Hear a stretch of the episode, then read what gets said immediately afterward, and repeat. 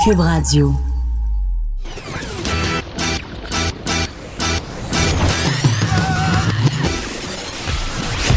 Pour elle, il n'y a jamais de mauvaise question. Les effronter. Avec Geneviève Peterson.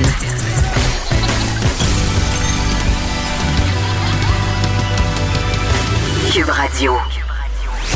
Salut tout le monde, j'espère que vous allez bien. On va aller très très bientôt au point de presse du gouvernement Legault comme d'habitude, mais avant que tout ce beau monde-là s'installe, euh, j'ai envie de vous dire qu'il y a des choses qui n'ont pas de sens en ce moment, comme ces jeunes qui s'en vont célébrer toi chose au spring break américain, qui se french à qui sur les plages, qui ont des rapprochements, hein, comme on dit dans certaines téléréalités québécoise. Euh, je ne sais pas sur quelle planète ils vivent, ces gens-là, s'ils consultent les médias ou s'ils font juste s'en sacrer et se penser à l'abri euh, de tout. Mais il y a des claques qui se perdent. Il y a des contraventions aussi qui devraient se donner. Je suis pas trop pour l'État policier, mais en l'état actuel des choses, je pense qu'il devrait avoir davantage de surveillance et qu'on devrait vraiment empêcher ce type de réunion-là. Il y a des, puis je parle des États-Unis, mais il y a aussi des parties qui ont lieu un peu partout au Québec et plusieurs personnes m'envoient des photos et des courriels à l'appui. On va s'en aller tout de suite au point de presse du gouvernement Legault et on va analyser tout ça après avec Vincent Dessoureau. Quant à la COVID-19, aujourd'hui de la ministre de la Santé et des Services sociaux, Mme Danielle Mécan, et du directeur national de santé publique, Dr Horacio Arruda. Monsieur le Premier ministre, à vous la parole. Merci beaucoup. Bonjour tout le monde. Avant de passer au bilan euh, de la journée, euh, je veux revenir sur euh, le respect des consignes. D'abord, euh, je répète, comme je l'ai souvent dit, la grande majorité des Québécois respectent les consignes et puis je suis très fier des Québécois. Euh, Québécois m'impressionnent. Mais il reste qu'il y a des personnes actuellement qui ne respectent pas les consignes. Il y a des personnes qui font des rassemblements à moins de deux mètres, de groupes de personnes il y a des entreprises qui n'offrent pas des services ou des produits essentiels qui continuent de fonctionner. À un moment donné, il faut mettre toutes les chances sur notre côté pour réduire la propagation du virus. Et donc, moi, aujourd'hui, euh, j'ai euh, envoyé et j'envoie un message aux policiers de la Sûreté du Québec aux policiers euh, des grandes villes, comme la SPVM, d'être moins tolérants.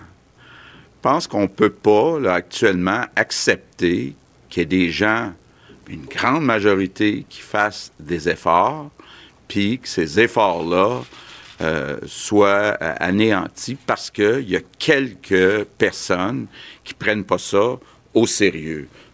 Donc, les policiers vont distribuer euh, plus d'amendes. Puis je le répète, là, euh, les amendes varient entre 1000 et 6000 dollars par personne. Donc, euh, moi, je pense, là, c'est tout ce que méritent les gens qui respectent pas les consignes. Donc, je demande aussi aux maires, mairesses des grandes villes, s'assurer que leurs policiers, là, que ça soit respecté.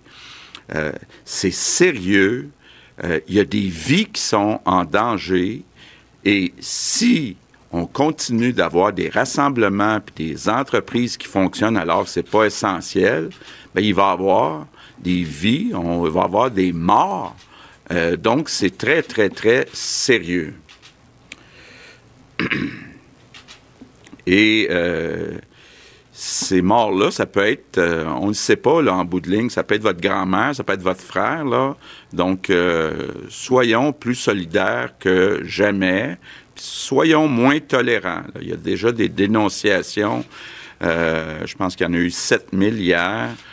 aux policiers, ben, les gens qui voient que les consignes sont pas respectées, je pense qu'on est rendu là.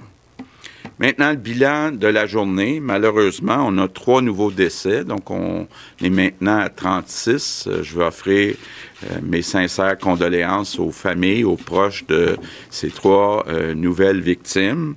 On a maintenant 5518 cas, c'est une augmentation de 907.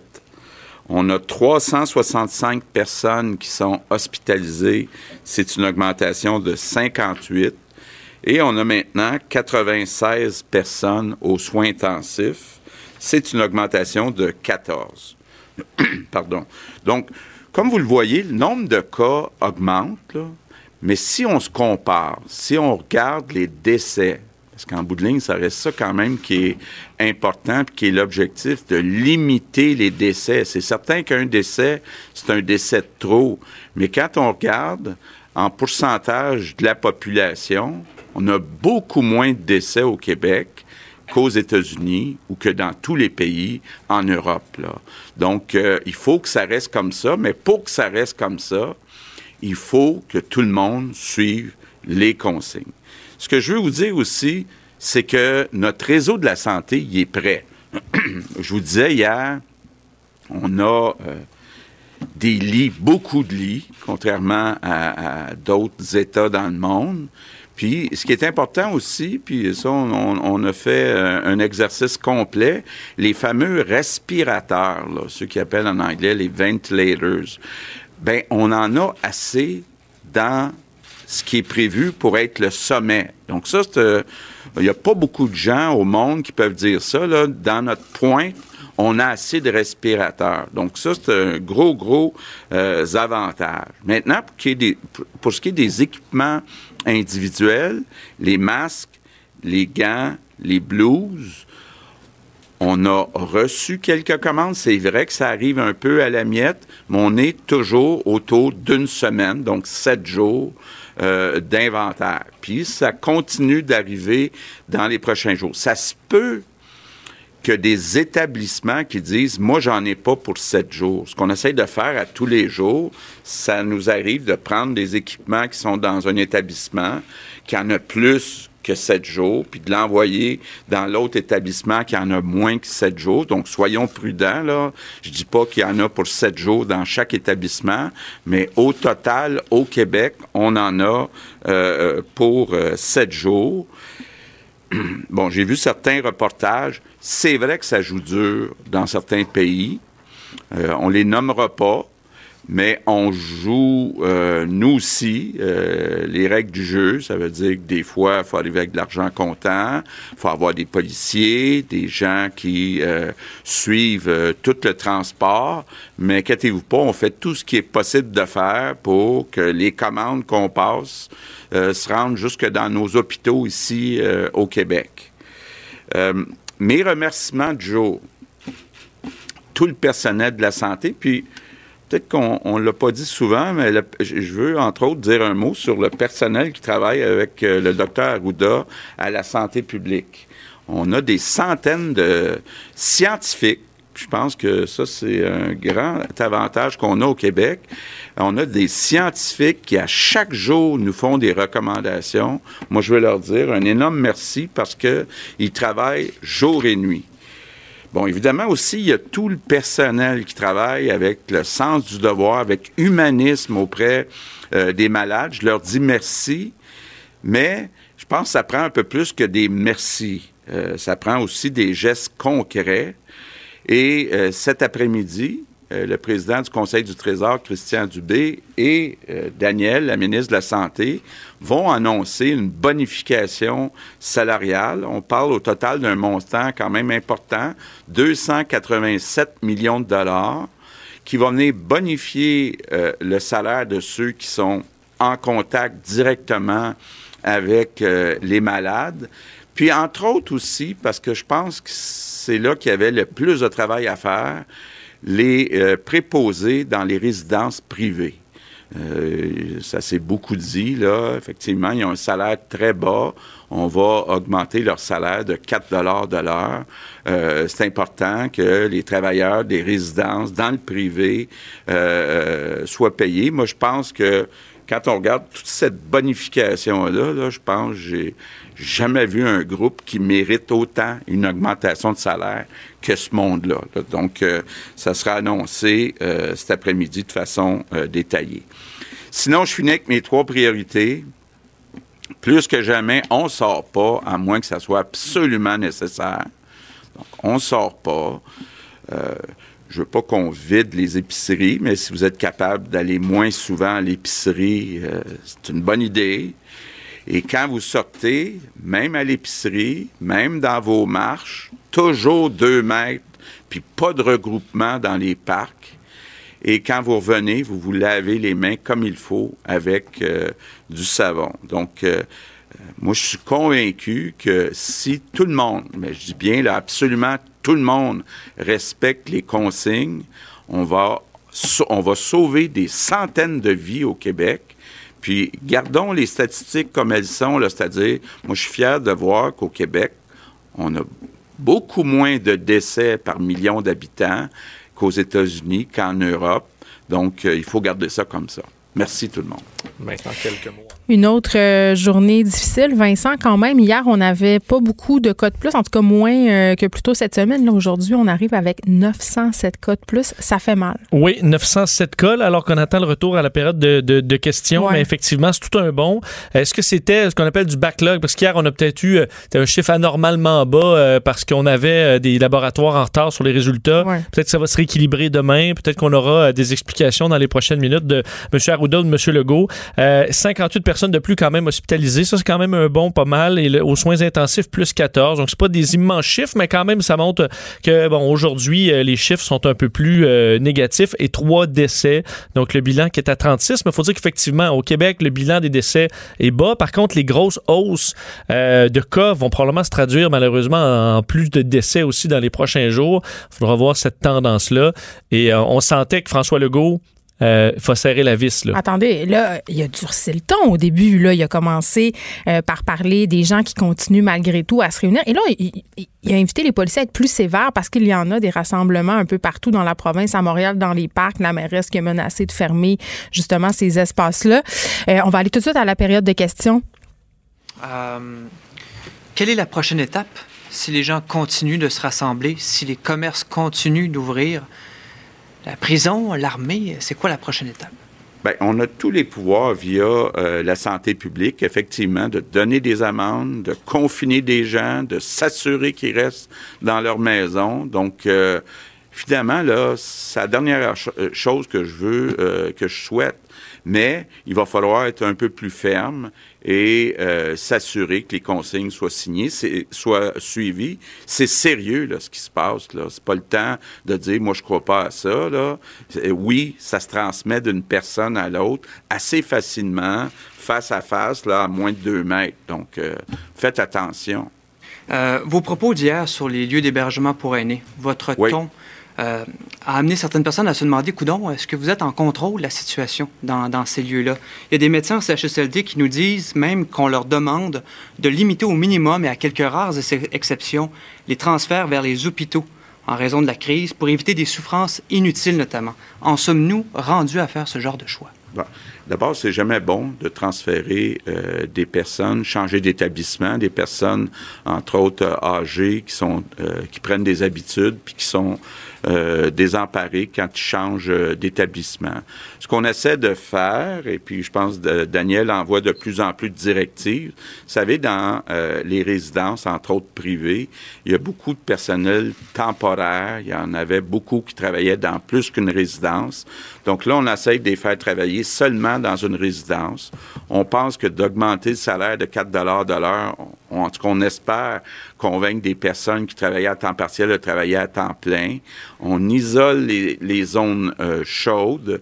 C'est important aussi de dire que dans toutes les résidences où il y a des cas, euh, les euh, résidents, leurs familles sont informés. Donc, mais il faut, même les résidences où il n'y a pas de cas, faut faire comme s'il y en avait faut pas qu'il y ait de visite, faut faire attention. Euh, euh, puis c'est ça qui, que tout le monde doit faire au Québec. On doit faire là comme si on l'avait le virus, que chaque personne qu'on rencontre avait le virus. Puis c'est encore plus important dans les résidences de personnes âgées. Et ça va se développer euh, davantage de donner des soins sur place. dans le contexte actuel, c'est primordial dans les CHSLD même au niveau des résidences privées qui ont, un certain personnel, euh, de donner des soins sur place quand c'est possible, le plus possible, pour ne pas transférer la personne à l'hôpital. Mais si c'est requis, oui, on va transférer la personne à l'hôpital. Mais il faut donner les soins le plus possible sur place. Merci. Maintenant, autour de Louis Lacroix, Cogeco Nouvelle. Monsieur le Premier ministre, Mme McCann, Monsieur Arruda, on m'informe qu'il y a une, euh, une, première éducatrice de service de garde d'urgence dans une école de Montréal qui euh, a testé positif à la COVID-19. Ce qu'on nous dit, c'est que le service de garde demeure ouvert malgré tout. Euh, est-ce que vous avez de l'information là-dessus? Euh, est-ce que vous pouvez nous dire quelles sont les, quelles sont les, procédures? Parce que euh, ça inquiète évidemment les gens qui vont porter les enfants là-bas. Écoutez, je ne connais pas ce cas-là en particulier, s'il vient d'arriver. Là, c'est l'équipe de Montréal qui va le faire. Chaque situation est évaluée comme telle. Chaque situation est évaluée en fonction de quand est-ce que la personne a été malade, qu'est-ce qu'elle a fait, quels sont les contacts étroits. Fait qu'il va y avoir une enquête spécifique sur ce cas-là, puis les mesures vont être prises. S'ils n'ont pas encore fermé, euh, le, entre guillemets, la garderie, comme vous dites, c'est qu'ils sont en train d'enquêter puis de voir la situation. Mais c'est clair qu'on ne placera pas des enfants à risque euh, d'une situation. Il est possible que ces enfants... Est-ce que... Il faut voir l'histoire. Est-ce que l'éducatrice l'attrapait ailleurs? Est-ce qu'elle l'a attrapé d'un des enfants qui est là, peu symptomatique? Mais c'est cette enquête-là qui va permettre de le voir. Mais euh, les choses vont être prises en charge pour investiguer ce cas-là, voir qu'est-ce qu'on fait avec les contacts pour contenir la situation. Euh, je, vais sûrement avoir d'informations sur quoi de particulier, mais actuellement, je n'ai pas de détails, mais c'est la santé publique de Montréal va s'en occuper. Je vais juste vous dire, je pense qu'on a 3 ou 4 des garderies qui sont ouvertes au Québec. donc, il n'y a pas de raison de prendre un risque. S'il y en a une qui risque d'être infectée, on va la fermer pour en ouvrir une autre. Question? Euh, euh, on me dit, euh, en fait, je ne sais pas si vous avez entendu Doug Ford hier qui disait que la situation en Ontario est presque aussi sérieuse que celle de l'Italie et de l'Espagne. M. Ford a dit ça hier en conférence de presse. Est-ce que le fait que, de l'aveu même du premier ministre de l'Ontario, la situation soit très importante en Ontario, est-ce qu'on ne devrait pas prendre des mesures pour faire en sorte de limiter encore plus les, le voyagement entre l'Ontario et le Québec? Bon, euh, d'abord, pour l'instant, euh, euh, les situations sont comparables entre le Québec et l'Ontario. ne sont pas du tout comparables avec l'Italie. Je peux vous dire que je, lis ça attentivement, mais je vous donne juste deux chiffres. au Québec, on a quatre décès par million d'habitants. En, en, Espagne, pas en Italie, ils sont à 200 décès par million d'habitants. On n'est pas dans le même... Euh, non, on n'est pas dans la même situation. Là. Euh, et ce qu'il faut, c'est de s'assurer qu'on ne se rende pas là. Mais il y a encore beaucoup, beaucoup de chemin. Puis il y a des mesures qu'on a prises. Et comme je le disais tantôt, nos, hôpitaux, contrairement à ce qui est arrivé en Italie, sont prêts. On a 6 000 lits disponibles. On a des respirateurs pour euh, tout le monde. On n'est pas dans la même situation que l'Italie. Est-ce que, par contre, la, vague risque éventuellement d'arriver, bien, il faut, faut s'assurer qu'on soit prêt. Prochaine question, Marie-Michel, si oui, le devoir. Oui, bonjour à vous trois. Euh, excusez, je cherchais ma question dans mon document. Les CH, les États-Unis, pardon, ont commencé à tester tous les professionnels, ergothérapeutes, physiothérapeutes, etc., qui doivent se rendre dans plusieurs CHSLD en une journée. Euh, il y a des employés ici aussi qui passent d'un CHSLD à l'autre. On en a parlé hier. Euh, le CDC a aussi euh, révélé qu'il y a des employés asymptomatiques qui peuvent être des vecteurs. Dans le contexte, est-ce que vous maintenez votre directive qui permet aux employés de retourner au travail après sept jours? Puis est-ce que ce ne serait pas le temps d'envisager des, tests ou même les tests rapides dont vous avez déjà parlé, docteur Arruda? Moi, je vais, dire un mot, puis euh, je vais donner la parole à Dr. Arruda par la suite. Mais ce qu'on a dit, euh, euh, ce qu'on décide de faire actuellement, parce qu'on s'aperçoit qu'il faut faire un effort additionnel, c'est de réorganiser le travail. Quand vous dites, là, il y a des ergothérapeutes, des physiothérapeutes qui vont dans plusieurs résidences, on va essayer de concentrer dans une résidence le même personnel. Et on le fait maintenant. On est en train de réorganiser le travail pour justement diminuer euh, le nombre de personnes qui sont en contact dans une résidence donnée. Euh, la, situation que vous invoquez où on a demandé à des gens de revenir au travail après sept jours, des gens qui sont asymptomatiques, euh, c'est à la marge. C'est pas euh, fréquent qu'on fait ça. Mais on fait ça dans des circonstances exceptionnelles où est-ce qu'on pourrait avoir un bris de service, qu'il n'y aurait pas de service du tout euh, pour les personnes âgées. Et on met toutes les mesures de protection. Hein. Le masque, laver les mains, prendre la température deux fois par jour. Alors ça, c'est très, très important. Et je redis, c'est exceptionnel qu'on le fait. On est obligé de le faire dans certaines circonstances. La première question, euh, Vincent, qui, est une question qu'on se pose euh, tous et toutes, je pense. Qu'est-ce qu'il va falloir faire pour que les gens comprennent qu'il ne faut pas se rassembler? On faisait allusion aux amendes que les policiers peuvent donner de 2 000 à 6 000 d'amende si tu te fais pogner à ne pas respecter les consignes. Est-ce que c'est le seul langage que les gens comprennent? puis est-ce que l'armée va débarquer à un moment donné? C'est une question qui est légitime de poser à ce stade-ci. Oui, mais je pense que euh, les gens seront, vont être prêt à ça. Là. Euh, clairement, je pense qu'il y a une demande. On le voit sur les courriels, on le voit sur les gens qui nous appellent, qu'on euh, dit, OK, là, les policiers, je pense qu'ils ont peut-être laissé aller un petit peu pour justement que ça passe bien dans la population. Euh, on a vu Lévis aujourd'hui qui a décidé justement de, de, de, de, serrer la vis. Et là, on demande au SPVM, là, rappelez les mots du, de François Legault, on demande au SPVM d'être moins tolérant. Là. Donc, peut-être moins d'avertissements, plus de contraventions. et François Legault a dit, c'est tout ce qu'il mérite. Là. Ben, mais c'est vrai. parce que ça peut tuer du monde. Mais à un moment donné aussi, ça va être compliqué aussi pour les policiers, je pense, de bien faire les vérifications. Exemple, une famille qui se promène ensemble, il faut que tu vérifies les liens de parenté. Un homme et une femme ou euh, des couples qui se promènent ensemble, est-ce que tu vérifies leur adresse? Tu sais, c'est quand même un méchant casse-tête. Oui, c'est sûr qu'ils vont y aller au plus évident. Là. Je pense que quand tu vois des. C'est pas le temps de faire un barbecue au parc Laurier. Là. Non, tu peux voir entre autres une gang de jeunes qui n'habitent pas ensemble, certainement pas eux autres. Euh, donc, tu peux faire des vérifications d'adresse. J'en ai vu d'ailleurs au coin de rue aujourd'hui aujourd'hui, un groupe qui s'est agglutiné, les policiers ont parti, ont allumé les lumières, on disait, euh, mm. les gens se sont dispersés. Mais il faudra, puis je pense que la population le souhaite. Euh, qu'il y ait des contraventions. Donc, on dit entre 1000 et 6000 dollars. Un 1000, euh, juste, mais des coups de 1000, là, non, ça fait mal. Euh, ça fait mal. Il n'y a pas beaucoup de monde qui peuvent sortir des milles comme ça euh, à gauche et à droite. Là. Euh, des questions aussi, parce que hier, le premier ministre de l'Ontario a quand même dit quelque chose qui a frappé l'imaginaire, que la situation pouvait se comparer à celle de l'Espagne et de l'Italie. Puis c'était un, point d'ailleurs qui a été soulevé par le premier ministre Legault aujourd'hui. Si on compare, notre taux de mortalité il demeure quand même faible. Fait qu'il ne faut pas paniquer avec ça. Il faut dire que le taux de mortalité était aussi faible en Italie avant que le, réseau soit saturé. Mais il faut dire qu'on a tout fait pour éviter ce que ce qui va arriver, ce qui est arrivé en Italie. Et euh, effectivement, là, on a les mesures en place, les mesures qui sont arrivées trop tardivement, parce que l'Italie, c'est pas qu'ils sont niaiseux, c'est qu'ils ont été pris de vitesse. Nous, si on avait été pris de avec la même vitesse que l'Italie, oui, on serait la même chose. Exact. Nous, on a appris de, de, du désastre en, Italie. Attends, est-ce euh, qu'on a vraiment appris? Parce que là, au niveau des équipements médicaux, quand même, il y a certaines questions qui peuvent se poser. Oui, ben, on a appris. Il faut dire que l'Italie, c'est arrivé quand même aussi sur le temps. Je pense qu'à ce, moment-là, les commandes, on essayait de, s'organiser pour qu'ils entrent. Euh, là-dessus, sur les équipements, François Legault a été clair. Là, tout ce qui est masque, gants et blues, on a encore une semaine d'inventaire. Donc hier, c'était une semaine, c'est encore une semaine. Donc on comprend qu'il est arrivé un petit peu de euh, d'équipement. Ça arrive au compte-goutte.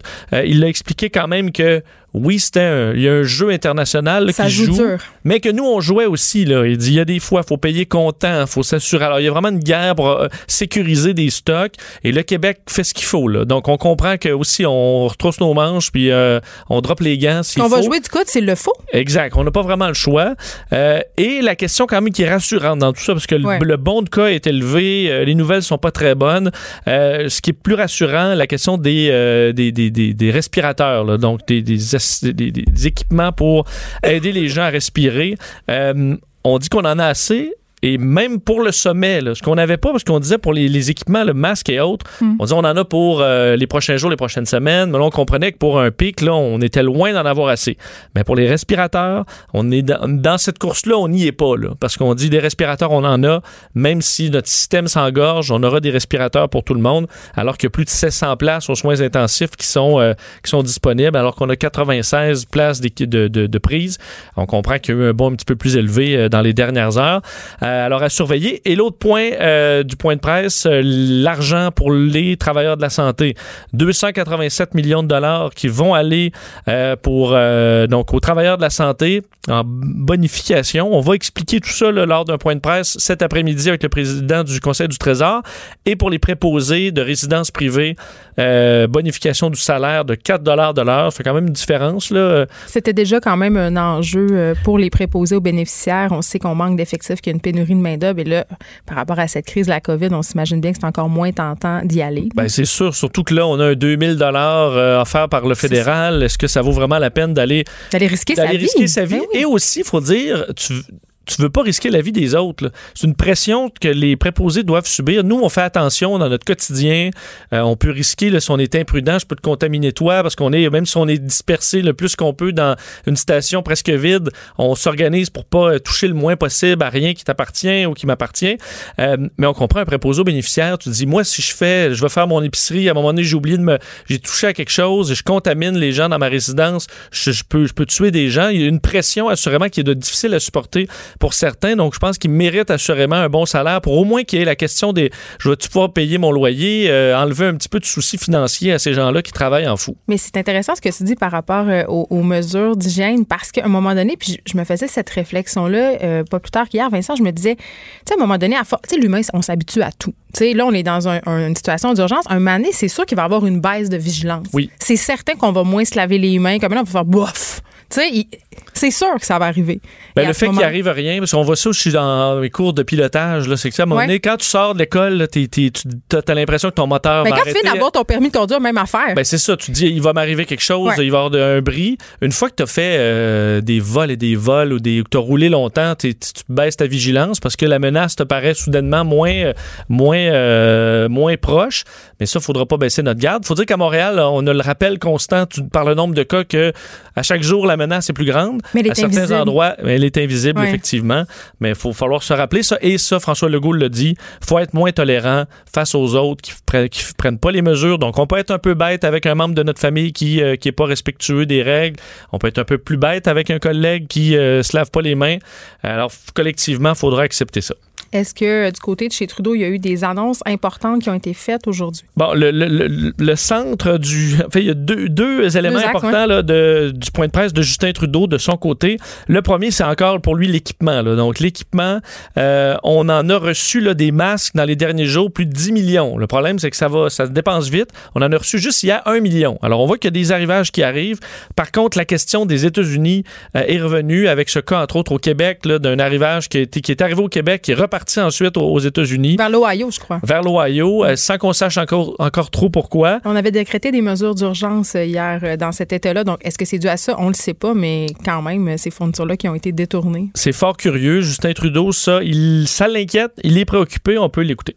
J'ai vu euh, avec grande préoccupation ce rapport qui soulignerait qu'il y aurait peut-être eu détournement.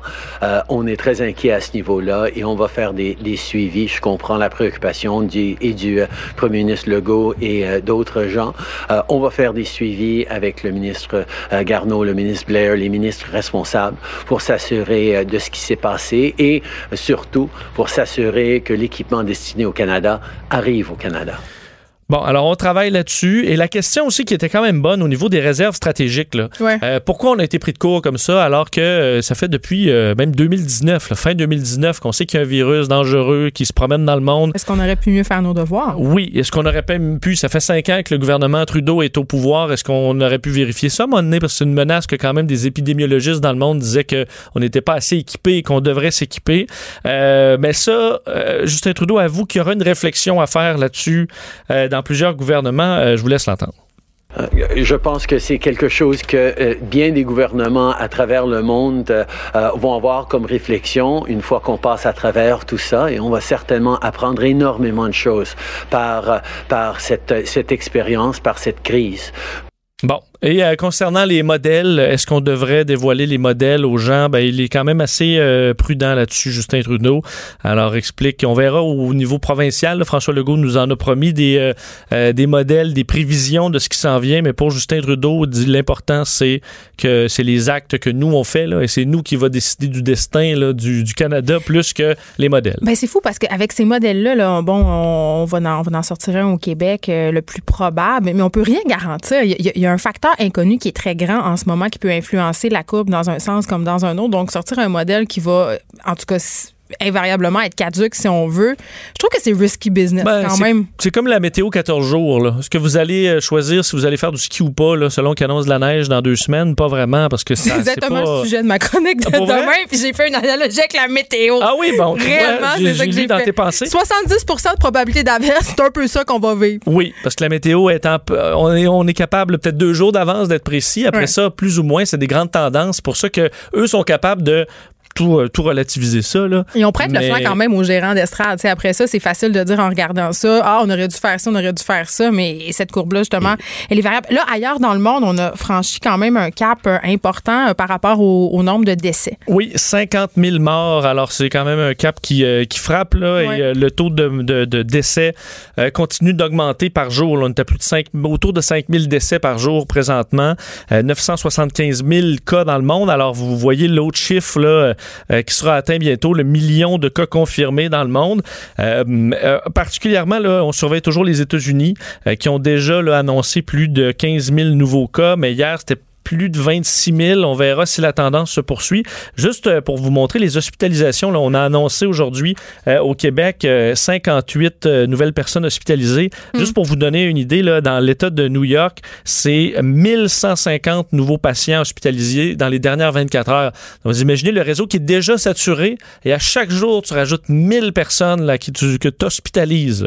Alors, la pression sur les réseaux new-yorkais est, est immense, alors que le Canada, pour rester dans les chiffres, euh, a, a dépassé donc les 10 000 cas. Avec ce qui a été ajouté euh, au, au Québec, là, on est plutôt autour de 11 000 cas. Alors, c'est la situation, euh, la situation actuelle. Peut-être dire comme... ben, encore là, c'est pas super positif, mais c'est que l'Italie, on voit peut-être vraiment le plateau là, s'installer, un pic, euh, avec euh, encore là des chiffres de mortalité très élevés, autour de 800 morts par jour, mais c'est stable. On voit vraiment peut-être un certain plateau être atteint en Italie. Alors, on espère que ça commence même à baisser dans les prochains jours. Merci, on te retrouve tantôt avec Mario. Merci, à tantôt. Geneviève Peterson, la seule effrontée qui sait se faire aimer. Vous écoutez Les effrontés. Au cœur de bien des discussions en ce moment, cette fameuse course à l'équipement médical, mais aussi ceux qui respectent pas les mesures de confinement. Parmi eux, des entreprises de recouvrement. On va tout de suite parler de tout ça avec Jean-Louis Fortin, directeur de notre bureau d'enquête chez Québécois. Bonjour Jean-Louis. Bonjour Geneviève. Écoute, ça joue dur en ce moment au niveau du gouvernement pour avoir accès à de l'équipement médical. On parle entre autres des masques, des gants, des blouses, des visières. Euh, là, c'est une véritable course pour avoir accès à ces produits-là. Et au niveau du gouvernement, on fait euh, des appels pour avoir justement accès à ces stocks-là, mais c'est pas si évident. Non, parce que c'est une course mondiale. hein. On n'est Ouais. pas simplement en concurrence avec l'Ontario ou même les États-Unis. On est en concurrence avec tous les pays européens, beaucoup de pays asiatiques aussi qui sont pas nécessairement sortis du bois encore. Donc, euh, c'est à qui aura les meilleurs contacts ou qui aura la meilleure chaîne d'approvisionnement. Et on le sait, euh, spécialement les Américains sont très forts euh, dans, dans, dans, le, dans les, les réseaux d'échanges commerciaux. Alors, il faut avoir, comme on dit, des bonnes blogs. Alors, euh, au bureau d'enquête, ce qu'on a fait dans les derniers jours, c'est qu'on a essayé de, de, de, de- comprendre un peu plus quel genre d'effort le gouvernement du Québec fait. Et la bonne nouvelle, Geneviève, c'est que quand même, on va le dire, on on n'est pas des pieds de céleri au Québec. On a quand même des équipes euh, au ministère qui font bien le travail, qui euh, donc ont été mises en place là, à partir du mois de janvier, quand on quand on commençait à se douter qu'il allait avoir besoin d'équipements supplémentaires. Donc, il y a environ là, 200 personnes, c'est mon collègue Alexandre Robillard qui vous apprenait ça ce matin, là, 170 au ministère de la Santé, une trentaine de personnes au ministère de l'Économie qui doivent donc euh, euh, trier les offres, euh, lancer des appels sur les marchés à tous les fournisseurs. Puis ce qu'il faut bien comprendre ici, c'est que on cherche pas les, les masques ou les gants là, par, euh, par, diz- par dizaines, par centaines, par milliers. Là. Ça prend des cargaisons là, de 2 millions, 5 millions de, de gants, euh, 2 millions de masques, etc. Donc, ce ne sont pas des petites commandes. Euh, mais, mais ce qu'on comprend, donc, c'est qu'il y a beaucoup, beaucoup d'efforts qui sont déployés euh, au niveau du gouvernement du Québec. Ça fonctionne. Là. Il y a certaines commandes qui ont été reçues. Entre autres, on nous parlait que plusieurs millions de gants ont été livrés le 31 mars, donc euh, il y a deux jours.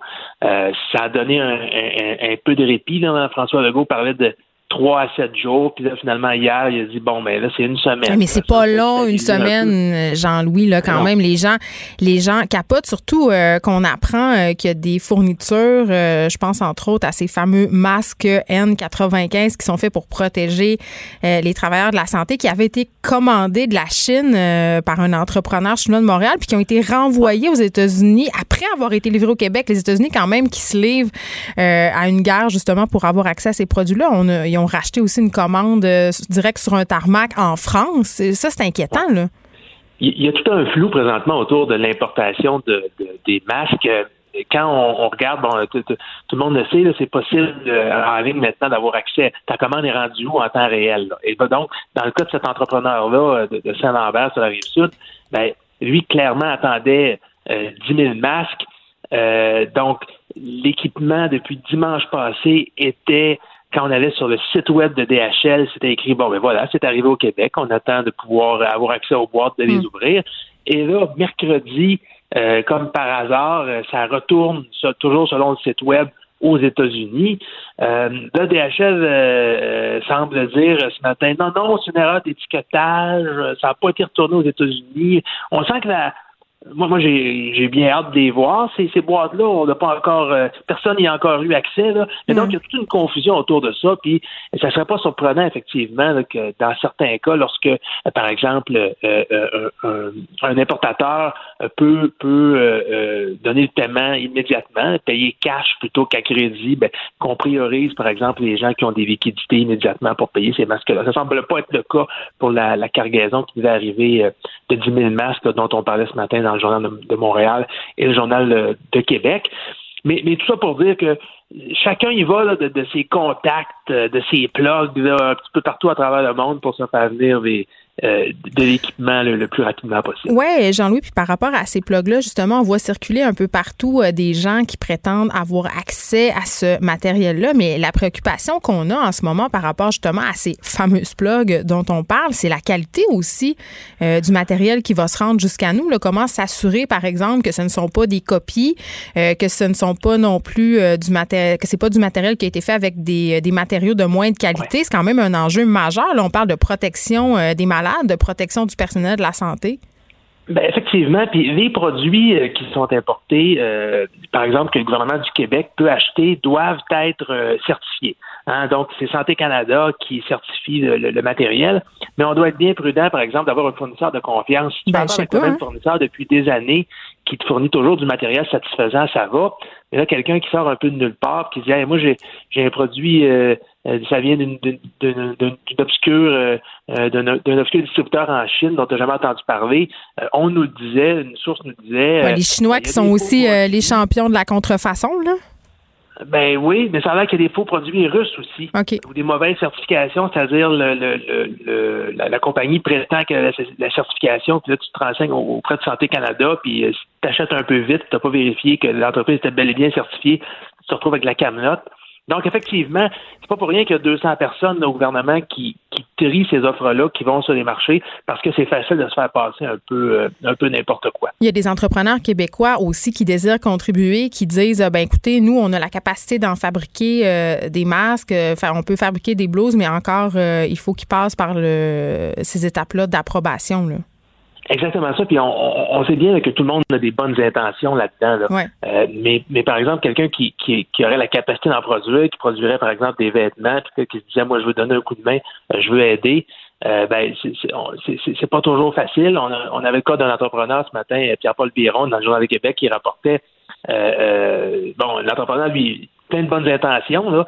je pensais que mon fournisseur qui a toutes les certifications pouvait m'en produire, mais finalement euh, on se rend compte que les, contacts avec le gouvernement du Québec sont sollicités de toutes parts pour faire le TI. Qui est sérieux là-dedans, qui ne l'est pas? Euh, puis encore là, je le répète, là, quelqu'un qui dit je peux donner 5 000 ou 10 000 masques, là, souvent mm. ces offres-là ne sont pas privilégiées. On préfère euh, faire des, des, des, ententes à coût de millions, 2, 5, 10 millions, parce que c'est là que c'est vraiment profitable. Parce que 10 000 masques, là, euh, c'est pas assez. Même, écoute, j'entendais François Legault il y a quelques minutes dans son point de presse dire des gants, là, c'est plusieurs millions de gants par jour dont ben on a besoin au Québec. Des masques également. Donc, euh, c'est pas à coût de 1000 ou 2000 qu'on va régler le, problème d'approvisionnement. Puis peut-être aussi les laisser aux travailleurs de la santé, ces gants-là. Je vois des gens se promener à Montréal euh, avec euh, ces fameux gants bleus. Là, la plupart des personnes, on ne sait pas comment les utiliser, ces gants-là. On les enlève de la mauvaise façon et ça crée un faux sentiment de sécurité. Parlons rapidement, euh, Jean-Louis, si tu veux bien, de ces compagnies qui ne respectent pas les mesures de confinement, des compagnies de recouvrement qui continuent ben d'essayer d'aller chercher de l'argent de leurs clients malgré que le gouvernement, en fait, ne considère pas ça comme un service essentiel. C'est Hugo Jonca de notre bureau d'enquête qui nous révèle cette histoire-là ce matin. Euh, c'est assez troublant, hein? Euh, alors que je pense que tout le monde, euh, en tout cas tous les gens de bonne volonté font leur part. Toutes les entreprises qui pouvaient le faire ont demandé à leurs employés, spécialement dans les services non essentiels, de travailler à distance. Ben, là, on apprend que des agences de recouvrement, donc les agences, par exemple, qui sont qui harcèlent littéralement au téléphone les mauvais payeurs, mm. euh, continuent de travailler. Puis on, on a des photos, là, des gens là, semblent très peu se soucier, se rendre au bureau à tous les jours. Jusqu'à mardi, il y avait une agence de recouvrement euh, à Montréal, le boulevard Maisonneuve, le ARO. Mm. Eux autres, ils, appellent des clients de Bell Canada qui ne payent pas leurs factures. Et puis, euh, donc, on, on les voyait travailler comme si de rien n'était. Imagine-toi donc, Geneviève, qu'il a fallu que notre bureau d'enquête appelle chez Bell pour dire voyons donc, c'est pas un service essentiel, ça, pour que la compagnie de recouvrement euh, ferme boutique puis décide finalement de renvoyer les employés chez eux. Mais il y avait Bell, il y avait Hydro aussi, mais j'en souligne, euh, là, je veux pas faire du Bell bashing, là, mais quand même, Bell qui, avait, qui a décidé d'augmenter ses tarifs en pleine crise de la COVID-19. Ils n'ont pas eu trop le mémo, là, hein? Non, puis là, bien sûr, la définition de service essentiel, c'est pas une question d'interprétation. Très clairement, le ministère euh, nous le dit, les services de recouvrement, ce n'est pas un service essentiel. C'est pas juste une question, on, est capable d'être, euh, on est humain là-dedans. C'est pas simplement une question de propagation du virus. Là on est dans une situation où il y a un million et demi de Canadiens qui ont fait une demande d'aide parce qu'ils ont perdu leur emploi. On peut-tu leur donner un petit break à ces gens-là? Exact, exactement ça. Je pense que le recouvrement, là, puis les mauvaises créances, là, s'attendre un mois ou deux que les gens puissent euh, commencer à sortir de chez eux puis se trouver un boulot avant de commencer à les harceler pour qu'ils payent les factures. Donc, c'est à la fois un problème, à mon avis, euh, moral, évidemment de santé publique, mais aussi moral. Je pense que ces entreprises-là devraient se demander s'ils contribuent vraiment au bien de la société en harcelant les gens comme ça au téléphone, alors qu'on va avoir des chiffres de, chômage jamais vus depuis très, très longtemps. Moi, puis en même temps, est ce qu'on a pu voir sur les photos qui ont été prises, c'est que les employés non seulement étaient au travail, mais qui ne respectaient pas le 2 mètres de puis il y a même euh, des employés qui ont témoigné de façon anonyme euh, pour dire que l'entreprise leur aurait fourni une espèce de laisser-passer si jamais se faisait questionner. Quand même, il faut le faire. C'est de la mauvaise foi manifeste.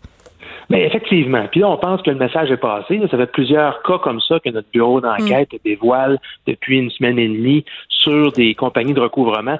S'il y a encore une compagnie de recouvrement aujourd'hui, d'une part, qui fait travailler ses employés euh, au bureau, euh, je pense que là, le message est passé. Le gouvernement nous le dit, c'est inacceptable.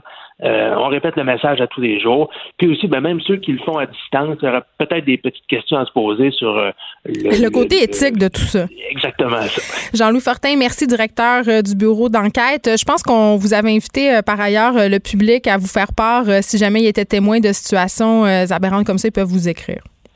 Euh, tout à fait. Euh, on a plusieurs journalistes. Là. Toutes nos équipes sont là-dessus pour encore plusieurs semaines. Merci beaucoup. Très bien. Salut Geneviève. Les, effrontés. Avec Geneviève Peterson. Les vrais enjeux. Les vraies questions. Vous écoutez. Les effrontés. Il y a bien des parents qui trouvent ça très, très difficile euh, sur le plan humain, euh, sur le plan de la gestion et de la conciliation aussi, euh, travail, famille en ce moment, d'être en confinement avec leurs enfants. Imaginez les parents dont les enfants ont des besoins particuliers, dont les enfants ne sont pas neurotypiques. Aujourd'hui, 2 avril, c'est la journée mondiale de la sensibilisation à l'autisme. Et il y a Jennifer Macaron qui a fait une sortie, Jennifer qui est députée libérale de Westmount, porte parole de l'opposition officielle en matière de famille, euh, qui euh, fait une sortie par rapport euh, à ce que traversent en ce moment les parents qui ont des enfants atteints d'un trouble du spectre de l'autisme. On s'en va tout de suite lui, lui parler. Bonjour, Madame Macaron. Bonjour. Écoutez, euh, je pense que c'est un défi pour bien des parents en ce moment que ce confinement là. Euh, puis là, le but de, cette affaire-là, c'est pas de dire, euh, tu sais, mon Dieu, de faire un concours entre lequel lequel vit la situation la plus difficilement. N'empêche, pour les parents, les familles qui doivent prendre soin d'enfants handicapés ou de ou d'enfants qui ne sont pas neurotypiques, ça peut constituer tout un défi. Vous, vous avez des enfants, vous en avez deux, je crois? Oui, mes deux enfants sont sur le spectre de l'autisme, un de 16 ans et un de 18 ans. Et ma première question, vraiment, elle va être très simple. Est-ce qu'ils comprennent, vos enfants, ce qui se passe en ce moment? Ils comprennent, mais ils sont en désaccord total avec la situation. C'est-à-dire? Euh, et, ils trouvent, euh, ils trouvent l'isolation euh, très difficile, qui s'éloignent de l'école, ce qui est une journée typique, la manque de stabilité pour eux est excessivement difficile dans ce sens-ci. Ben oui, parce que euh, pour les enfants, je pense, si on prend par exemple euh, l'exemple de mes propres enfants du jour au lendemain qui ont été euh, obligés de, de, dire bye à leurs amis, qui ont vu tout en fait leur petit monde s'écrouler pour une période temporaire, mais quand même, je me dis pour pour les enfants qui sont dans le spectre du trouble de l'autisme, vous l'avez un peu dit, là, le manque de routine, le changement, ça peut être vécu de façon excessivement difficile pour ces enfants-là. En effet, puis quand on parle de l'isolation, déjà, c'est une population, euh, des enfants qui sont déjà isolés euh, de la majorité. Ils n'ont pas beaucoup de social dans leur vie dans plusieurs cas. Alors, mm. c'est encore un plus grand manque euh, de, de social, du quotidien. Et comme tous les, tous les parents, vous l'avez mentionné, le télétravail, c'est difficile.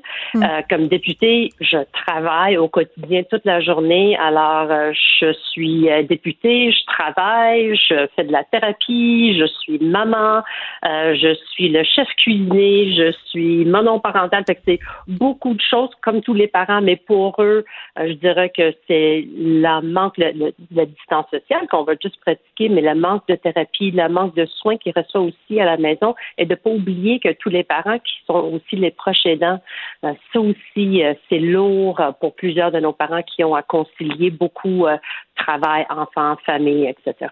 Mais oui, parce que là, euh, Madame Macaron, ce que je comprends, en fait, euh, il y a bien des parents en ce moment qui sont inquiets par rapport au fait qu'on doit se transformer en quelque sorte en enseignant. Le, ministre Robert, je vais nous dire que c'est pas le cas. N'empêche qu'à la fin de la journée, c'est quand même un peu ça qu'on vit. On doit les stimuler.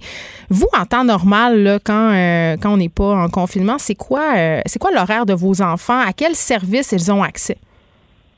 Ben, c'est sûr, l'école. C'est primordial. Euh, ma fille qui va à l'école secondaire. Mais c'est une école spécialisée ou c'est une école, euh, entre guillemets, normale? C'est une école entre guillemets normale dans le réseau public. Elle est en secondaire 5, mais elle a des soins euh, au quotidien. À chaque jour, elle a de l'accompagnement. Elle a un intervenant qui l'accompagne dans tous ses cours, ses leçons. Euh, alors, euh, c'est comme un, genre de soins puis de thérapie. Et comme parent, c'est sûr, c'est une aide formidable parce qu'il y a mm. quelqu'un à qui je fais confiance qui prend soin de mon enfant pendant les périodes de l'école. Euh, et aussi, elle a de la thérapie qui se fait à l'école. Mais pour mon fils qui va à cégep, lui, ben c'est sûr, il y a un horaire qui n'est pas tout à fait le même horaire d'un jour à l'autre, mais c'est euh, qui prend soin de lui-même, qui se lève, euh, il a sa routine, il prend l'autobus, il connaît le chemin, il va aller à l'école, euh, il rencontre des personnes à l'école, il y a des contacts réguliers à chaque semaine avec une intervenante à l'école qui va l'aider comme accompagnement scolaire pour lui. Tout ça, c'est manquant. Là, c'est communication par Internet. Mais tout ça, c'est fini. Oui, c'est ça, parce que là, on a des professionnels qui offrent de la télémédecine, de la téléconsultation. Est-ce que c'est efficace avec vos enfants? Mais mon fils est actuellement en session de thérapie. Pendant qu'on se parle? Pendant qu'on se parle. Il est en haut en train de faire une session de thérapie. Fait qu'on on fait de notre possible, mais il n'y a rien qui remplace euh, de la connexion avec une personne euh, live en place. On ne peut pas remplacer euh, une session d'ergothérapie de, ou autre type de thérapie que ces personnes ont besoin, surtout s'ils sont profondément autistes ou handicapés. On peut faire plein d'affaires à distance, on peut faire de la stimulation à distance, mais moi-même, comme accompagner mon enfant, je suis pas spécialiste euh, dans l'ergo, je suis pas, je suis pas spécialiste en, linguiste ou autre. Mais c'est ça. vraiment besoin de ça. Est-ce que vous avez peur, en ce sens-là, que vos enfants, puis là, encore une fois, on va mettre des guillemets, le régressent? Ça veut dire qu'ils perdent des acquis et qu'il y ait des répercussions sur leur développement? Ben, ça arrive déjà. Qu'est-ce que vous pouvez constater, mettons? Euh, euh, ben, je dirais que dans, mon cas personnel, mon fils, euh, ça fait quelques mois depuis qu'il vit un, un bris psychotique. Alors, c'est il, a mal, il est pas bien, il souffre énormément. Alors, les soins qu'il recevait au quotidien et à chaque semaine, là, c'est coupé. Alors, je dirais qu'il regrette ça dégénère. Hmm c'est très lourd euh, dans la maison. Euh, je suis chanceuse que j'ai euh, des amis extraordinaires, puis une famille qui m'accompagne dans tout ça. Puis je sais qu'ils écoutent aujourd'hui, maintenant, cette entrevue. Fait merci au fond de mon cœur de l'appui qu'ils m'offrent, mais c'est pas évident. C'est très lourd dans la maison. Est-ce que ça peut se traduire, Madame Macaron, par des comportements violents venant de certains enfants? Envers leurs ah parents, je veux dire? Oui, absolument. Puis c'est pas leur faute. Souvent, un enfant qui est non verbal, ils ont de la difficulté à s'exprimer. Et quand ils ont un, jeune homme de 17 ans, 16 ans, c'est quand même. Euh, oui, pleine grandeur. Adulte. Oui, oui. Ouais. Puis oui, ça arrive, puis ça arrive dans plusieurs cas. J'ai aidé, j'ai accompagné plusieurs parents. Euh, ça fait peut-être deux semaines, même la semaine dernière, où il n'y avait pas le choix. Ils ont appelé la police la police vient, ils vont mettre un enfant, ils vont le manocler, ils vont l'amener à l'hôpital. C'est un appel au DPG tout de suite. Mm. Euh, c'est très lourd euh, pour ces familles-là. Puis, c'est des familles qui sont là, ils sont à l'écoute, ils aident leurs enfants. Euh, ils accompagnent leurs enfants, c'est des bons parents. Mais ce ne sont pas des professionnels, c'est ça qui arrive. C'est ça, exactement. Euh, là, vous avez parlé, euh, et je trouve ça super important euh, de le faire, de votre réseau de support. comment on peut supporter les familles qui ont des enfants aux prises avec un trouble du spectre de l'autisme? Bien, dans les circonstances actuelles, je pense que c'est important de, mentionner qu'il faut que tout le monde suive les consignes de distanciation sociale, euh, mais ça n'empêche pas de faire un appel auprès de ses proches aidants, les parents, appeler mm. ses enfants ou ses adultes. Comme on dit pour nos aînés, tout s'applique pour les personnes qui sont isolées, les personnes qui sont à risque, les personnes vulnérables. On peut faire du FaceTime, on peut faire du Zoom, euh, surtout la technologie. On sait que ça fait le fureur avec nos jeunes, puis ça fait le fureur souvent avec les personnes qui souffrent d'une déficience intellectuelle, autisme ou autre. Alors, il y a plein de choses qu'on peut faire pour accompagner ces personnes. Euh, moi, j'ai vu des gens, il y a des gens qui, euh, qui passent devant ma maison, puis ils me connaissent très bien, puis ils montent des affiches, puis ils font des, des bonjours, puis on se parle de la porte. Ça aussi, ça aide si on peut aider ces parents-là pour qu'ils sortent même, euh, je sais qu'on n'est pas supposé de sortir, mais il faut faire l'épicerie. Euh, on a le droit de prendre des marches, on, nous le dit. On a le droit de prendre des marches, oui, mais de aider ces parents-là qui peuvent sortir juste pour faire une épicerie de 30 minutes, souvent c'est un répit nécessaire, un pause mentale pour ces personnes-là. Alors si vous êtes en mesure d'offrir de l'aide, faites-le. Est-ce que vous avez des discussions avec le gouvernement en ce moment? Est-ce que vous estimez que vous avez assez de soutien au niveau gouvernemental? Ben, je pense que le gouvernement a beaucoup dans leur assiette. Je suis consciente de la réalité mm. actuelle sur laquelle ils sont en train de gérer. Euh, c'est dur pour tous les pour tous les familles, mais je dirais que j'ai pas une communication avec eux par rapport à ce sujet. Je pense qu'il y a plusieurs personnes qui le soulèvent pour dire on comprend que c'est des temps difficiles. Ne nous oubliez pas à l'intérieur de toutes vos discussions puis dans les plans qui sont à venir.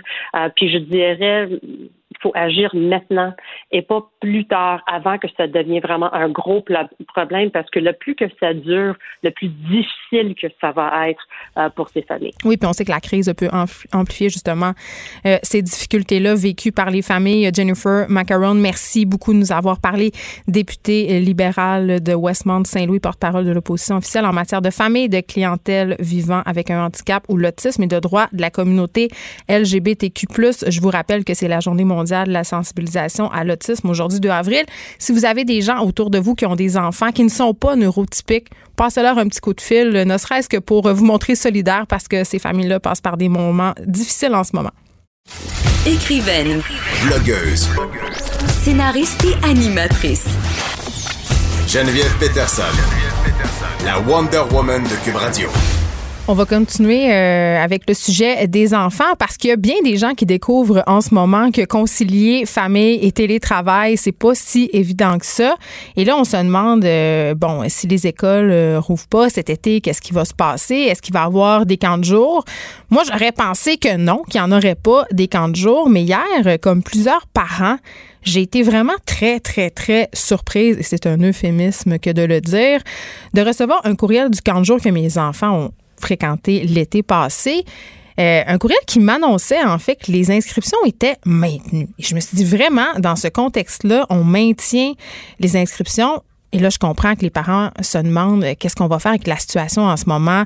Euh, elle est changeante, mais quand même, j'ai décidé de sonder l'Association des camps du Québec. On va tout de suite parler à Anne-Frédérique Morin, qui est directrice générale adjointe de l'association.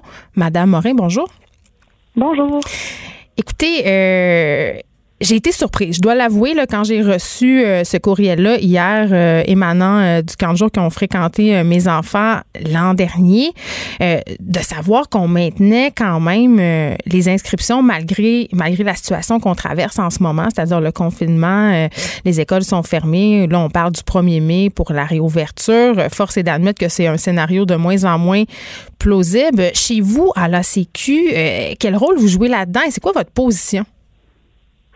En fait, euh, le rôle qu'on joue là-dedans, c'est évidemment un rôle de soutien puis de conseil auprès des camps qui sont membres de l'association, des camps en général aussi euh, dans la, société québécoise.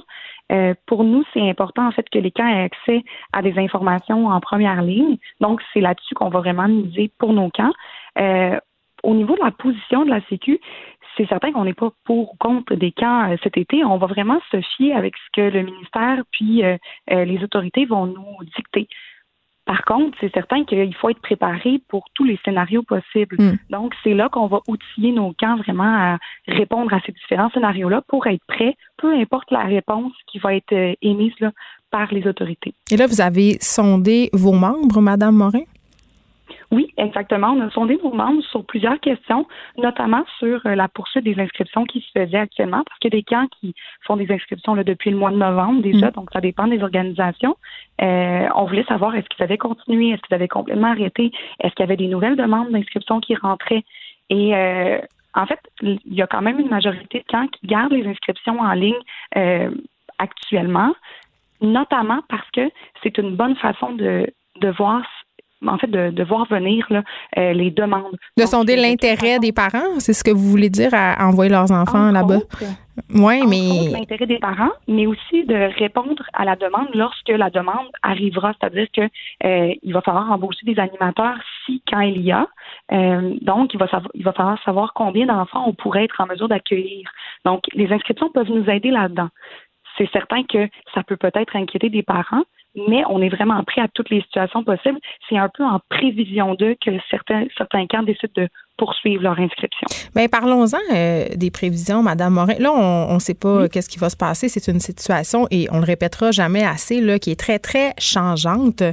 Oui. Là, je me dis, là, si on use de gros bon sens, moi, comme mère, j'ai trois enfants, même si ça ouvre les 15 jours cet été, même si on m'assure qu'on opère de façon sécuritaire, je pense que personnellement, et je pense pas être la seule qui aurait des réserves, je ne sais pas si les parents vont être à l'aise d'envoyer leurs enfants euh, dans des camps de jour où est-ce que justement euh, les enfants sont vraiment appelés à interagir. Euh, ils sont souvent dans des locaux quand il pleut. Je, me demande vraiment s'il va avoir un intérêt ou si du moins les, parents vont y aller de façon totalement détachée. Là. Oui, ben on comprend cette situation-là, puis on comprend les inquiétudes aussi. Là. On essaie de, de rassurer euh, les membres, mais aussi les parents là-dedans. Mm. Euh, en fait, on veut être prêt à toutes les opportunités possibles, tous les, scénarios possibles, mais c'est certain qu'il y y a certainement des parents qui vont euh, se questionner sur les mesures qui sont mises en place. Est-ce que c'est adéquat? Est-ce que c'est pas assez? Euh, est-ce que mon enfant va être en sécurité? Est-ce qu'il y a plus de risques de propagation?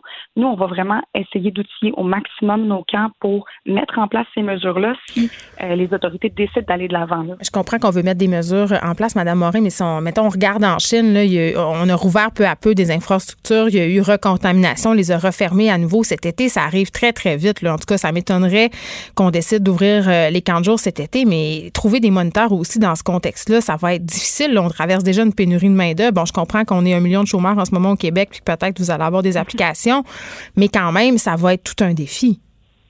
Effectivement, c'est de là où euh, les inscriptions qui se poursuivent peuvent aider un peu. Il y a certains camps qui ont poursuivi l'embauche, donc euh, euh, sans nécessairement faire des promesses pour l'été. Les employés ou les futurs employés sont très, très au courant. Bien, ils vont vouloir avoir le 2000 pièces du gouvernement, là, on jase.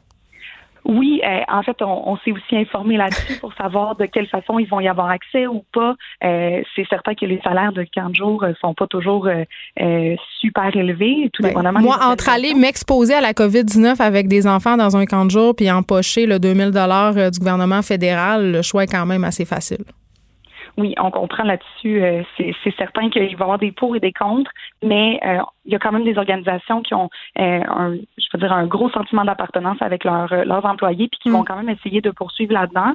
Mais jusqu'à jusqu'à temps que le ministère ou que les autorités prennent vraiment des décisions, il faut quand même se, préparer à tous les scénarios possibles. Est-ce qu'on pourrait envisager d'organiser des activités à distance? On sait qu'il y a certains professeurs en ce moment, euh, certains regroupements aussi qui organisent, par exemple, des activités qui peuvent durer, je, je sais pas moi, une heure, par exemple, ou 30 minutes sur les médias sociaux, histoire de donner un répit aux parents. Est-ce qu'on pourrait s'imaginer qu'il y a certains camps de jour qui pourraient mettre en place ce genre de mesures? Tout à fait. En fait, il y a déjà des, euh, des camps qui ont démarré ces initiatives-là, un petit peu partout au Québec, au Canada, aux États-Unis, on le voit beaucoup. Euh, il y a plusieurs exemples au Québec là, de camps qui le font déjà parce que il y a, ben, vous l'avez mentionné en début d'entrevue, il y a déjà des parents qui, qui trouvent ça très difficile de télétravail. Donc là, pour se poursuivre tout, le, tout l'été, là, ça pourrait être un gros défi. Donc, il y a plusieurs camps qui ont déjà mis en place des choses comme ça. Mm. Euh, on voit des fois des feux de camp virtuels avec des anciens campeurs, puis des chansons autour du feu, mais on est tout autour de notre ordinateur. Euh, il y a quand même plusieurs organisations qui donnent des idées de jeu, euh, comment les animer aussi. Il y a des bingos en ligne, il y a des, euh, des comptes aussi qui se font là, de la lecture, des comptes mimés qui se font sur l'ordinateur. Donc, il y a beaucoup d'activités qui se font et effectivement, ce n'est pas exclu pour cet été pour les organisations de camp. Madame Morin, une auditrice qui m'écrit en ce moment, elle me dit qu'elle elle a déjà réservé ses semaines de camp de jour. Ça fait quand même déjà un petit bout. Et je pense qu'elle n'est pas la seule. Elle s'inquiète si jamais ces camps-là sont annulés de ne pas revoir son argent. Non, je pense qu'on n'a pas à être inquiet à ce niveau-là. Euh, les camps ont tous des procédures là, puis des, euh, des politiques de remboursement puis d'annulation. Ce qui est important en fait, c'est de communiquer avec l'organisation pour euh, des fois peut-être faire part de son inquiétude ou de poser plus mm. de questions. mais généralement, je il n'y aurait pas de problème à ce niveau-là. Tout le monde est vraiment au courant de la situation. Puis les camps sont très compréhensifs aussi à ce niveau-là. Euh, on est tous dans le même bateau, là, euh, que ce soit les camps, les écoles, les garderies. Euh, on, vit tous un peu la même situation. Donc, ils vont être à l'écoute, là, c'est certain. Donc, on rappelle que la Sécu est là pour donner toutes les informations possibles aux camps afin qu'ils puissent prendre la meilleure décision possible. Anne-Frédéric Morin, merci beaucoup de nous avoir parlé, directrice générale adjointe de l'Association des camps du Québec. Les effronter. Avec Geneviève Peterson. Les vrais enjeux, les vraies questions. Vous écoutez. Les effronter. Il y a un article dans le journal de Montréal de ce matin qui nous apprenait que le niveau d'anxiété des Canadiens est désormais très, très élevé et c'est en partie attribuable évidemment à cette crise que l'on traverse, mais sûrement aussi en partie euh, dû au fait qu'on se met beaucoup de pression sur les épaules pour performer en temps de confinement à la maison. Et j'en parle tout de suite avec notre collaboratrice Alex Dufresne qui est elle-même euh, en confinement euh, dans le quartier Villeray-sur-Mer. Bonjour Alex. Est-ce qu'on a Alex au bout du fil? Ah, salut, je t'entends. Est-ce que tu es là? Oui, je j'étais en direct de Villeray, un quartier particulièrement touché euh, de Montréal par la COVID-19. J'ai envie de te demander, avant qu'on parle de performer son confinement, comment toi tu le performes, ton confinement? Ça se passe-tu bien jusqu'à date? Ben, c'est le problème est dans le mot performer le confinement parce que là, de toute évidence, on le sait bien que moi, je, suis anxieuse puis ce que j'aime dans la vie, c'est maximiser chaque affaire. Fait que j'essaie de me calmer le boulot, mais euh, c'est sûr que, mettons, euh, le, niveau de culpabilité par rapport à la, la à quel point je devrais être performante versus wow, c'est une pandémie mondiale, on peut slacker deux minutes. C'est toujours une bataille, mettons. Là. Mais qu'est-ce que tu fais? Parce que euh, là, ce, que, ce qui est quand même assez. Il y a beaucoup de gens qui s'inquiétaient par rapport euh, à notre à leur performance au travail. Et là, je viens tout juste euh, de parler avec une, une femme, euh, en fait, qui a des enfants qui sont pas neurotypiques à sa maison. J'espère que tu peux. oui, c'est ça. Parce que là, les parents en ce moment qui avons des enfants entre guillemets normaux, on est déjà en train de capoter. Imaginez les, les, les, les parents, c'est ça, qui ont des enfants à besoins particuliers, concilier le travail dans tout ça et même concilier le travail et le confinement quand on n'a pas d'enfants, c'est un méchant casse-tête, mais il paraît que non. Il paraît que les gens sont plus productifs. Ben c'est ça. Moi aussi, je me suis dit bon, premièrement, juste confiner travail et confinement, euh, c'est compliqué parce que toujours une petite brassée de lavage. Toujours une petite brassée de lavage, j'appelle du frigo, mais aussi ce que je réalise, j'ai lu beaucoup là-dessus, puis j'ai lu aussi euh, des commentaires des, de mes collègues euh, créateurs sur Facebook. Les gens, ce qui ont le plus de misère, c'est à se concentrer. je sais. Et que les gens disent ma concentration est pas là. Donc déjà le travail euh, et, me semblait freiner par ça. Qui plus est, on est en pandémie. Qui plus est, tu as des enfants. Fait que là, bonne chance de travailler. Mais il y a des statistiques vraiment intéressantes et un peu démoralisantes. Mais inquiétantes aussi. Oui, qui disent qu'en fait que les gens qui font du travail à distance travaillent plus d'heures. Puis là, j'ai comme fait wow wow wow, qu'est-ce qui se passe? Mais moi, ça me euh, surprend pas. Non? Ah, OK. C'est ben, pourquoi? Mais euh, attends, je vais, je vais te dire pourquoi ça me surprend pas. Parce que quand tu fais des stretches de travail, que tu dis, OK, je travaille euh, de 1 à 3, tu es excessivement efficace. Donc, selon moi, tu peux abattre plus de boulot que pendant une journée de 8 heures où tu procrastines un peu, tu perds du temps, même s'il y a des distractions à la maison. Et je pense qu'il y a des entreprises qui, euh, de façon heureuse ou malheureuse, vont tirer des leçons, tout ça, soit, soit en permettant à leurs employés de faire davantage de télétravail, ce qui serait une bonne chose, mais aussi en se débarrassant aussi des employés. Puis ça, ça serait peut-être le pendant moins heureux de cette affaire-là. Ben en fait, ce, qu'on réalise, c'est que, comme tu dis, ce qui fait que tu as un crunch de temps plus précis puis tu vas être plus productif, c'est notamment les déplacements. Puis là, les gens, vu qu'ils n'ont plus de déplacements à faire pour aller euh, de leur maison au travail et vice-versa, hmm. ils utilisent ces heures-là, non pas pour, mettons, se faire un, un, plus long déjeuner, faire du yoga ou jouer avec leur enfant ou leur chien, c'est pour travailler. Et donc, il y a comme une, euh, il y a une analyse de, une entreprise d'analyse de serveurs qui s'appelle NordVPN qui a constaté que la journée de travail moyenne aux États-Unis a augmenté de trois heures depuis la mi-mars. C'est beaucoup, trois heures de plus par jour. Est-ce que ça peut, est-ce que ça peut pas aussi être attribuable au fait qu'on peut travailler ces heures-là quand ça fait notre affaire? Complètement. Puis tu sais, c'est pas une affaire qui est juste liée euh, à l'Amérique. Tu sais, le Royaume-Uni, la France, l'Espagne, le Canada, les gens en général euh, comptabilise deux heures de plus par jour depuis la mi-mars. Puis je pense que le fait que tu peux travailler et de chez vous, t'as pas à te rendre quelque part, t'as pas à t'habiller, tu peux travailler aux heures que tu veux, ça fait oui que tu as le loisir de travailler quand tu veux, mais tu as aussi le loisir de travailler plus. Puis le rapport à la culpabilité aussi est très, très fort et important, je pense, qu'il faut se, se méfier de ça parce que ta journée de travail est plus structurée, donc il y a toujours la possibilité d'avoir cette, cette espèce de pression-là de dire ben là, je pourrais maximiser mon temps, là, je pourrais travailler. Euh, puis déjà, juste, moi, ce que je réalise, là, les premières journées, là, en fait, la première semaine, j'étais incapable de travailler. Puis j'ai réalisé que juste rester à l'intérieur puis répondre aux besoins de base, c'est déjà super prenant. Faire trois repas par jour, faire la vaisselle, faire un petit peu de sport, bing bang, ta journée est, faite. Fait que je me dis comment. On, comprend soudainement le quotidien très, très euh, occupé euh, des femmes euh, qui se font entretenir. Hein? Mais je me dis, Seigneur, j'ai même pas le temps d'aller au salon. tu pourrais faire du, tu pourrais faire du bénévolat. m'ouvrir une fondation. Mais c'est ça, c'est je me suis dit ah, comment déjà on faisait pour travailler? Puis là, moi, ma culpabilité rentre parce que je suis travailleur autonome, je suis artiste. Donc, mon bureau, il est dans ma maison tout le temps. Puis, euh, pandémie ou pas. Mais c'est ça, toi, c'est pas différent que d'habitude, ton affaire. Ben, c'est un peu différent parce que moi aussi, ma concentration est plus difficile. Il y a comme un petit sentiment de à quoi ça sert tout ça. Tu sais, j'ai 28 shows qui ont été annulés euh, ce, printemps. Ouais. là, tu te dis, est-ce que ça va être ça pour longtemps et pour toujours? Et de quoi je veux parler dans mon art? Oui, mais t'es-tu stressé par rapport à. Parce que moi aussi, là, en ce moment, je suis en train d'écrire un prochain livre, puis on dirait que plus rien fait de sens. Puis plus rien fait de sens aussi parce qu'on se compare aussi beaucoup aux gens euh, qui font des choses. J'ai l'impression qu'en ce moment, si t'es pas médecin, tout ce que tu fais, c'est inutile. Tu sais, c'est vraiment ben, le sentiment. et on voit passer sur les médias sociaux aussi toutes sortes de publications qui nous mettent une pression supplémentaire de performer ce confinement-là. Oui, puis tu sais, ce que je, ce que je disais aussi, c'est on se met du stress pendant une période qui est déjà stressante. Ça, il faut tenir compte de ça. Fait que tous les défis pour devenir un boulanger, pour apprendre. Hey, arrêtez de faire du pain, la gang. On, peut tout seul dire, sont laides vos pains, sont laides, puis ils ont l'air durs comme de la roche.